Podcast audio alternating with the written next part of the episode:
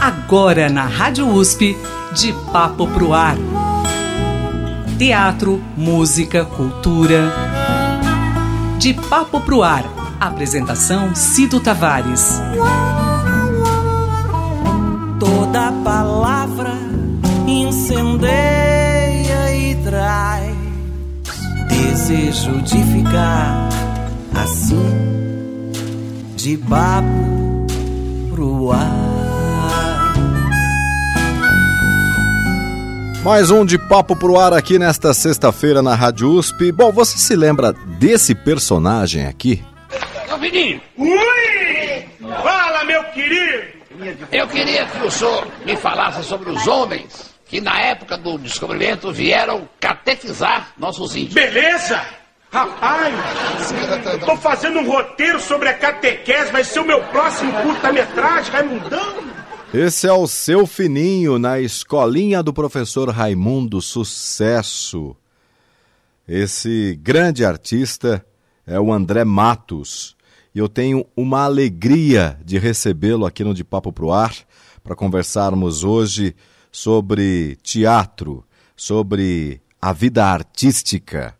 André Matos, um ator premiadíssimo super conhecido, ele está em cartaz aqui em São Paulo, ele desenvolve um belo trabalho no cinema, no teatro, na TV. Ele é roteirista, diretor, produtor, além de ator e também humorista. André Matos, que honra falar com você, André. Seja bem-vindo. Obrigado pelo carinho, pela belíssima e honrosa apresentação. Cito, muito obrigado. Todos os ouvintes da Rádio USP Programa Papo Pro Ar. É um prazer e uma honra estar aqui conversando com vocês. André, você tem trabalhos relevantes aqui, principalmente na TV, também no cinema, papéis marcantes, mas a sua vida profissional começou bem antes, né, de Zorra Total, escolhendo o professor Raimundo, né, André?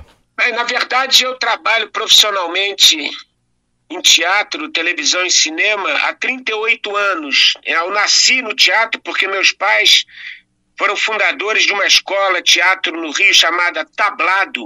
Eles, junto com Maria Clara Machado, fizeram parte desse primeiro grupo fundador. Então, estou no teatro desde sempre, mas profissionalmente há 38 anos. E o Chico Anísio, meu querido amigo, meu padrinho artístico, certamente me incentivou e que me colocou definitivamente na televisão. A partir de, da escolinha do professor Raimundo, eu passei a ingressar também na dramaturgia das telenovelas, das séries. Então ele foi assim o, o precursor da minha carreira, sobretudo na televisão. Uma pessoa com quem eu tenho uma gratidão profunda, meu padrinho, um homem que a vida inteira só me, só me deu amor. Um produtor francês vai financiar o filme? Já leu sobre isso? Saiu uma matériazinha, Jornal Toulouse de France. Você já leu, né, danado? Não, não, não. Pessoas adequadas ao papel, trabalharei com amadores. Raimundo, tu é a cara do padre José de Anchieta. Mam- Mamãe dizia isso. Vovó também. É. Raimundo, tu vai fazer o padre José de Anchieta, meu querido? Olha, eu vou dizer uma coisa. Eu, eu não cometo um pecado há mais de 15 anos. Só tô dormindo de batina. Raimundo, a história é linda, linda. André, nesses 38 anos, a, a comunicação mudou muito, né? O humorístico, né? É, hoje em dia a gente não pode fazer mais determinadas brincadeiras. Isso é, foi um desafio para você como humorista? É, não só como humorista também, mas como dramaturgo, né? Porque é, eu tenho um outro espetáculo que eu faço, chama-se Dedé Show. E eu criei um bloco dentro da dramaturgia, no qual eu, durante 10 minutos, fico fazendo piadas politicamente incorretas e antigas. E o público vem abaixo de tanto rir. E ao final desse bloco, eu paro o espetáculo e pergunto a eles: essas piadas têm graça? E o, o teatro fica num silêncio que não tem graça hoje em dia. Qual é o humor atual? O que é politicamente correto e o que é, não é politicamente correto? Porque às vezes eu falo uma coisa na minha casa e minha filha fala assim: você não pode falar isso, não, pai. E ela tá certa. E eu digo, mas filha, eu falei isso a minha vida inteira, eu também tô certo. Eu acho que tem um desequilíbrio, uma desarmonia entre as gerações. Eu acho que a gente tem que harmonizar as gerações sem demonizar o tempo. Aí a minha filha diz assim: não, pai, isso não é um problema de desequilíbrio de gerações, não. Isso é um problema estrutural, racista e homofóbico da nossa cultura, do nosso povo e da nossa gente. E o teatro fica em total silêncio, ninguém fala nada, depois de ter rido mais de 10 minutos só de piadas politicamente incorretas. Eu digo, vocês não vão falar nada? Porque o teatro é tribuna. Se eles resolverem discutir e entrar em debate, eu paro o espetáculo para a gente discutir o assunto.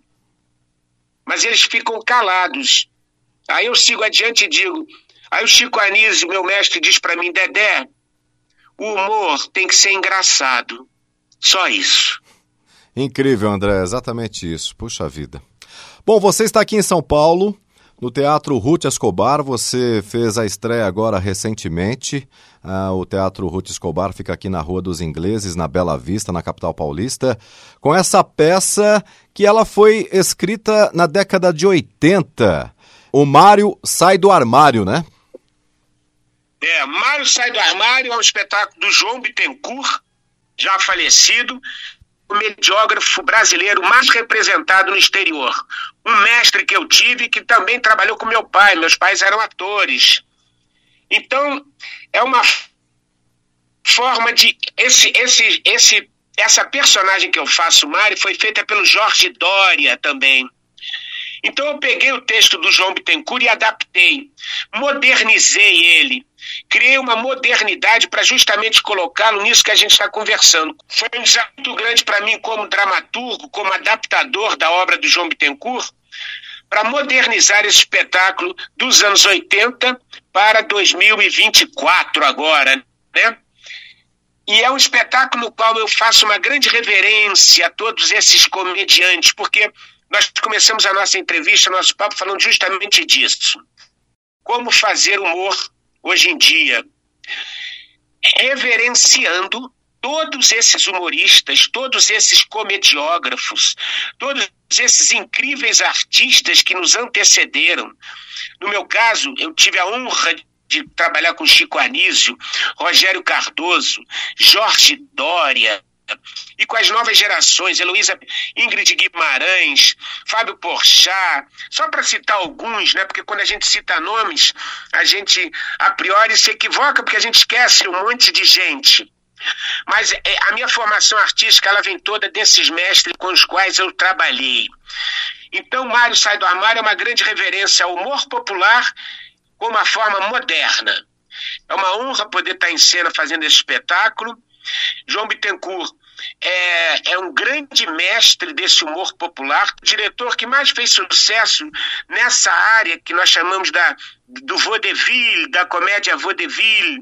José Renato é um grande exemplo também de produtor, diretor, que também fez sucesso a vida inteira com esse tipo de espetáculo.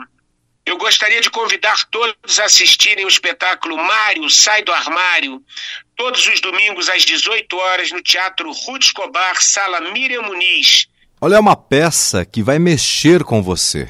É impressionante. O André se transforma no palco. Eu já tive a oportunidade de assisti-lo. Então, é um ótimo programa para você prestigiar e aproveitar com a sua família, é, com toda a sua família no próximo domingo. O André está em cartaz durante o mês de fevereiro, eh, todos os domingos a partir das 18 horas no Teatro Ruth Escobar, aqui em São Paulo. André, você que nasceu nos palcos, né? Seus pais, como você eh, disse no começo da nossa entrevista, são os fundadores do Tablado, no Rio de Janeiro, uma das escolas mais bem conceituadas. Você, como também professor de teatro, você que está há 38 anos nessa estrada, você está vendo toda a transformação, não somente tecnológica, porque antigamente era como, como a gente diz, né, era tudo no analógico. Hoje as peças são mais inovadoras, com tecnologia né, digital, mas também essa linguagem teatral, a forma de você escrever uma peça, a forma de você interpretar, é, respeitando todos os direitos conquistados de muita luta e a arte ajudou muitas pessoas a chegarem nesse patamar que vivemos hoje, em ter o seu espaço respeitado e ter o seu espaço também é, divulgado. O que, que você falaria como professor de teatro, como um dos principais artistas do nosso Brasil? O que você falaria para essa nova geração que sonha em caminhar também nesse trajeto que você é, está ladrilhando aí há 38 anos, é, que não é fácil. O que, que você falaria para essa, essa futura geração de atores e atrizes que vão ter essa oportunidade de vivenciar o teatro e, e não somente o teatro, mas todos os caminhos da arte? Não é fácil assim como nada na vida. Não é fácil.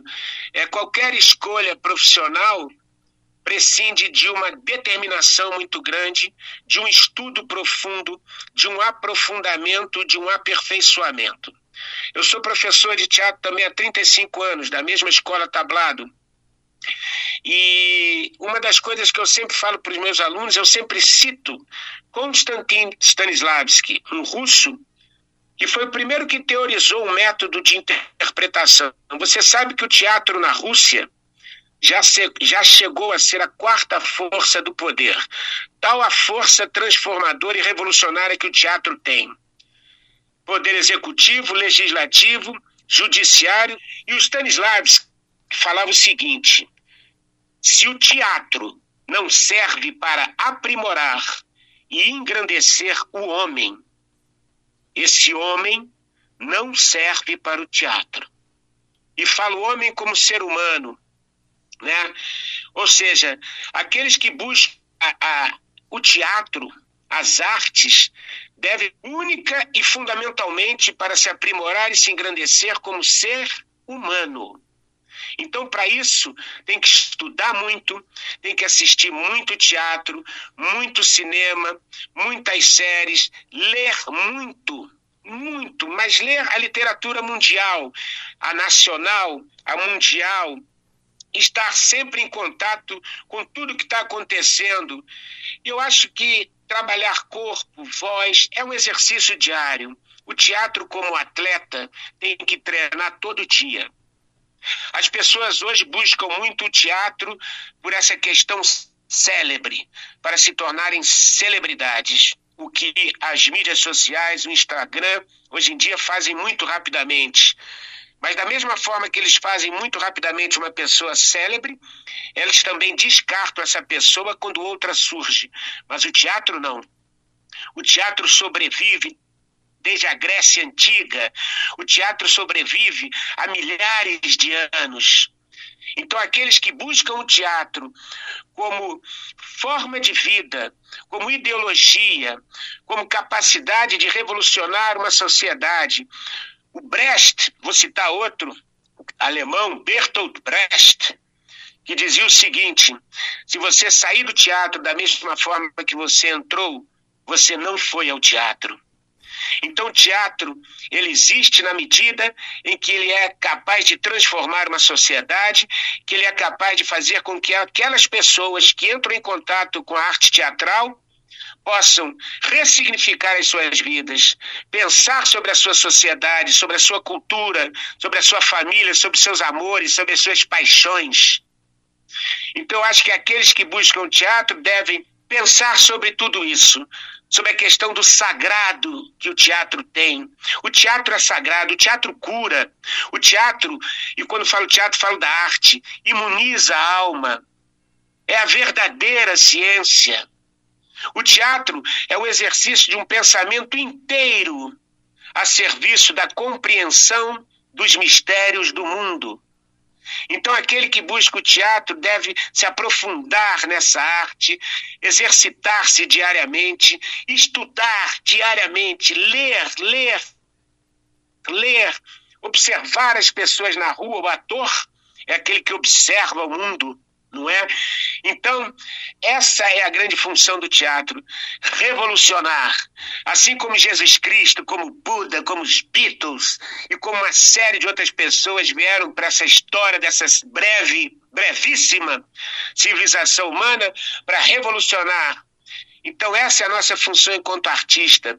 Vamos fazer com que as pessoas reflitam sobre a sua sociedade, sobre as suas questões, sobre seus amores e que aqueles que assistam ao nosso teatro sejam capazes, essencial e fundamentalmente, de melhorar a sua capacidade de amar e refletir. Então, esse é o recado que eu dou para as pessoas que fundam o organismo, porque o nosso organismo o ator tem que cuidar da sua saúde. Não só o ator, todos nós seres humanos, né? Nós estamos aqui numa breve passagem material para um aprofundamento espiritual muito grande para que nós possamos ser cada vez mais pessoas mais sensíveis e a partir dessa sensibilidade a gente poder transmitir isso para as pessoas, fazendo com que elas reflitam e se tornem seres humanos melhores, assim como nós. Que honra falar com você, André. Todo o sucesso do mundo. Estamos aqui sempre à disposição, viu? Obrigado, obrigado aí a todos os ouvintes da rádio USP, programa de Papo Pro Ar. Meu querido, eu te amo. Fecha, Rogerinho. Isso era o seu fininho da escolinha que falava assim. Até logo, um abraço grande. Fiquem com Deus.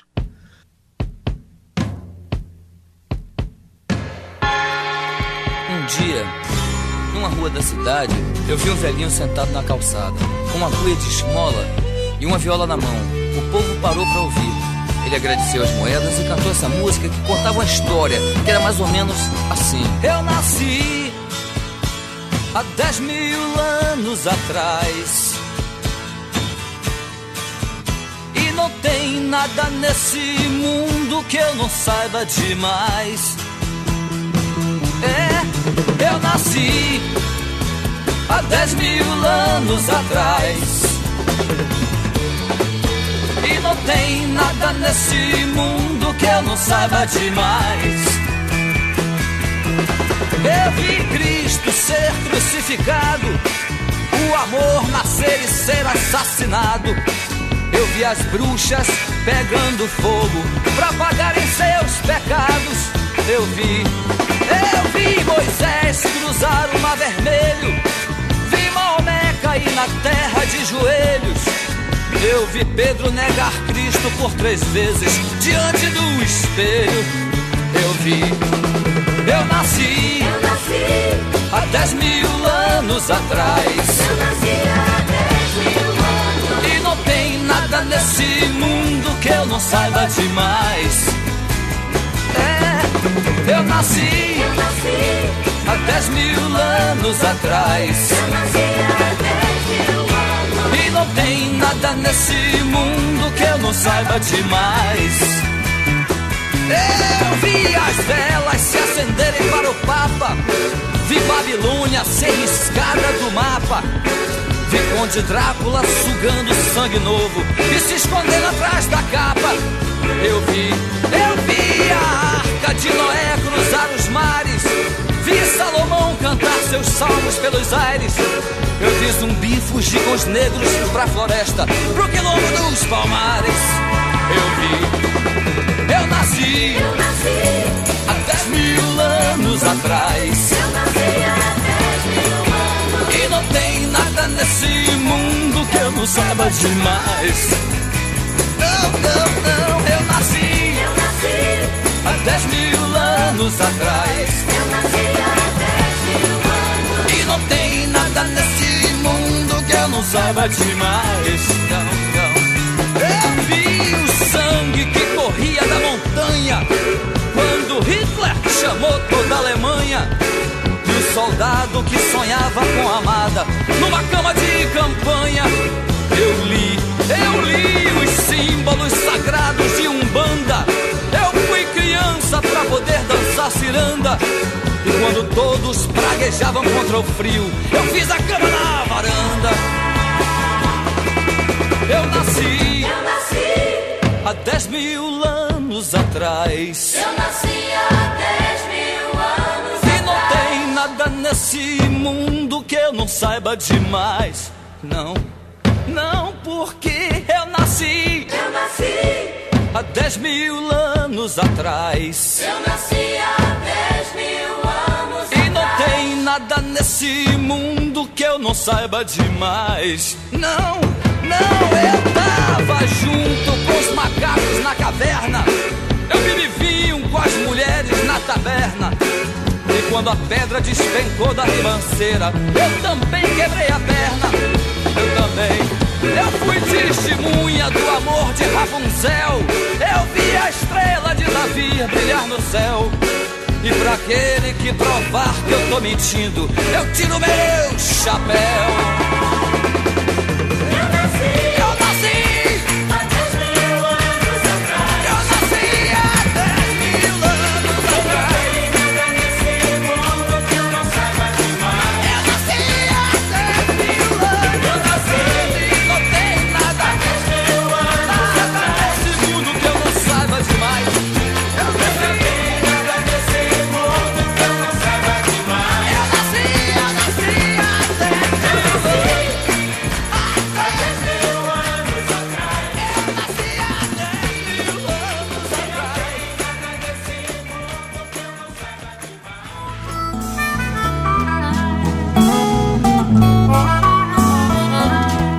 Papo pro Ar. Produção e apresentação Cido Tavares. De papo.